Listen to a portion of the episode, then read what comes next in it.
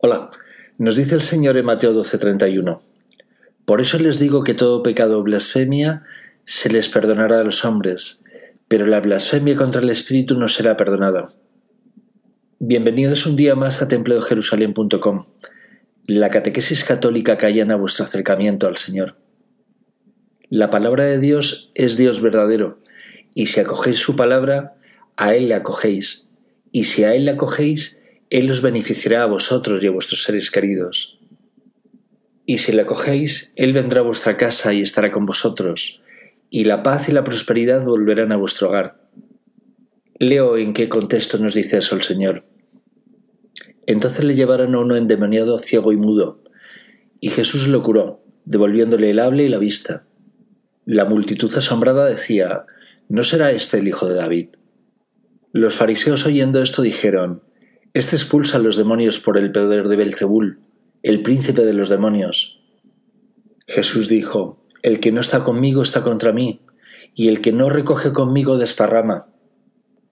Por eso les digo que todo pecado o blasfemia se les perdonará a los hombres, pero la blasfemia contra el Espíritu no será perdonada. Al que diga una palabra contra el Hijo del Hombre se le perdonará, pero el que hable contra el Espíritu Santo no se le perdonará, ni en este mundo ni en el futuro. Lo primero que debemos hacer, tal como repasamos el otro día con el buen ladrón, es no hacer jamás responsable a Dios de nuestros errores. Decirle al Señor, tú no eres culpable.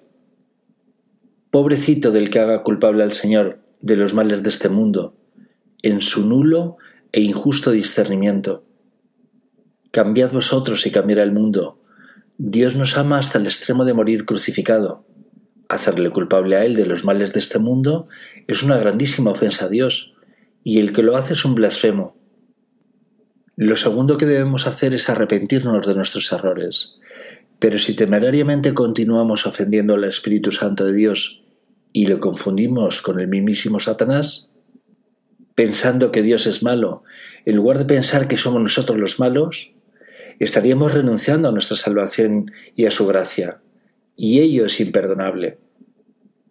Recordad que aunque la misericordia de Dios es infinita, la obstinación por la maldad de algunas personas es inmensa.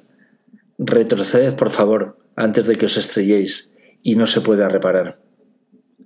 Dios está aquí con cada uno de vosotros y sufre lo mismo que vosotros, pero vosotros no le conocéis. El infierno sí existe, es el estado interior de mayor alejamiento de Dios, por obstinación del ser humano en hacer el mal, en lugar del bien. Algunos convencen a su entorno que viven en el paraíso, mientras su dinero pueda comprarlo casi todo. Pero esos no podrán comprar su paz interior. Viven en un infierno interior, porque no se arrepienten de sus pecados. Arrepentíos y sentid al Espíritu de Dios en vuestro interior. Empezad a edificar vuestro templo interior Poned a Jesús en su sitio, en vuestro corazón, amadlo sobre todas las cosas, y no tardaréis en sentir lo que Él os ama. Alejaos de la idolatría, de los ídolos de carne y hueso, o de cualquier otra forma. Adorar únicamente a Dios, como Él quiere. Poned fin a vuestra decadencia. El que ama más a su marido, a su mujer, a su madre, a su padre, a su hijo o a su hija, más que a Él, dice Dios que no es digno de él. Si colocáis a Dios en el sitio que le corresponde, amaréis de verdad a todos, sin engaños ni intereses. Si el Señor no está en su sitio, en vuestro corazón, obraréis como críos inmaduros, incapaces de comprender, tolerar y justificar a vuestros hermanos. No podréis amar y por tanto no podréis salvaros. La muerte espiritual se mantendrá, no despertaréis de vuestro sueño. Algunos estáis más interesados en recibir cariño, pidiendo limosna de amor, llorando por no sentirse queridos, en lugar de entregar vuestro amor, que es escuchar, comprender, tolerar y justificar. Sin Dios en vuestro corazón, no podáis amar, continuaréis pidiendo limosna de amor, y caminaréis sin esperanza de vida eterna.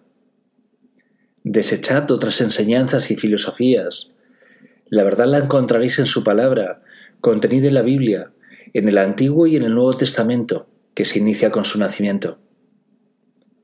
Vuestra idolatría os hará esclavos de vuestros ídolos, y sin Dios no podréis liberaros. Dios vino para liberaros de la esclavitud de vuestros ídolos. Mientras no abandonéis el pecado, sois prisioneros de Satanás, y a él le servís. Recordad, sois vosotros los que necesitáis de Dios, no al revés. Sed humildes y rectificad. Desde hace muchos años una plaga de idolatría persigue interiormente a la Iglesia, tanto a clérigos como a laicos. Los idólatras, desde dentro de la Iglesia, suben al altar sagrado de nuestro Señor ídolos que pretenden hacer comparables a nuestro Dios. Son los mismos idólatras que claman desde dentro de nuestra Iglesia que hay salvación fuera de Jesús y sus mandatos. Haced como dice el Señor, reprended al pecador, pero recordad que sólo Dios puede juzgar, no vosotros. No seáis transgresores. No sigáis a los temerarios, se llamen como se llamen y tengan el cargo que tengan en la Iglesia. Esos que rechazan obstinadamente los dogmas católicos, ellos mismos se han separado de la Iglesia y os arrastrarán fuera de ella con ellos. Dice el Señor que el que no crea en Él y Él es su palabra y sus mandatos, seguirá condenado en sus pecados. Estos idólatras se han separado de la Iglesia y repudian los mandamientos de Dios, repudian su propia salvación y la salvación de los demás, porque van proclamando otro evangelio diferente al de Dios. Se han separado de la Iglesia, pero visten y comen como si trabajaran todavía para ella. Reprendedles, que buscan trabajo, estos no están para enseñar nada acerca de Dios han abandonado la iglesia. Dice Dios, dejad que los muertos sigan enterrando a sus muertos. Necesitaréis discernimiento del Espíritu Santo para ver con los ojos de la fe. Pedidle al Señor discernimiento. No valoréis únicamente a los santos por su hábito. Ver a Dios es caminar junto a Dios con sus mandamientos. Los que no cumplen sus mandamientos no descansarán hoy en su paz. El Espíritu Santo del Señor está aquí con nosotros. Busca a los pecadores, les habla para favorecer su conversión, les consuela y les regala su amistad. Pero también el Espíritu Santo del Señor reprende con contundencia a esa parte del pueblo idólatra y cruel que desea su muerte y con ella la muerte de su palabra y sus mandatos. Vendedlo todo, todo pecado y toda idolatría, y veréis cómo llega hoy el reino de Dios a vuestro corazón y al de vuestros seres queridos,